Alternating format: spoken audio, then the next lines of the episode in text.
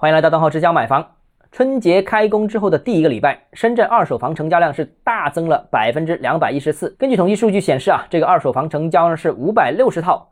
这个标题成为了很多新闻媒体报道的关注重点。好了，我给大家拆解一下这条震撼的消息的实际情况。首先，第一个，这五百六十套房子，据说啊，不是全部都是住宅，连公寓成交也统计在内了，属于注水行为。其次，第二个是环比大增，其实是没有意义的，因为环比上一周刚好是春节，春节大家都回家过年了，成交本来就很低，那你跟春节比，那就当然是增加的，全国各地都是暴增大增，所以这个没有实际意义。就算成交五百六十套，本身没有注水，全部都是住宅，其实总额也不高。你看一个礼拜五百多套，一个月也就两千套左右，实际市场仍然非常低迷。那深圳高峰的时候，我跟大家说啊，这个一年二手房成交量就能到十万套，一个月接近一万套。但是二零二二年全年成交量只有二点六八万套。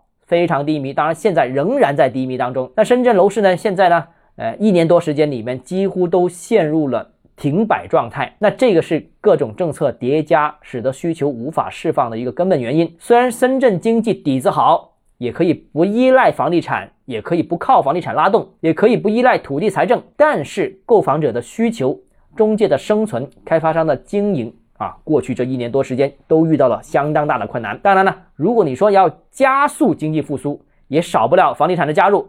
那最近呢，也传出深圳呢将优化目前二手房指导价政策，市场也希望借助这次调整，能够让行业恢复到一定程度。啊，当然我们也希望深圳能够调整，希望北上广深这四个一线城市，尤其是广深能够跟进调整。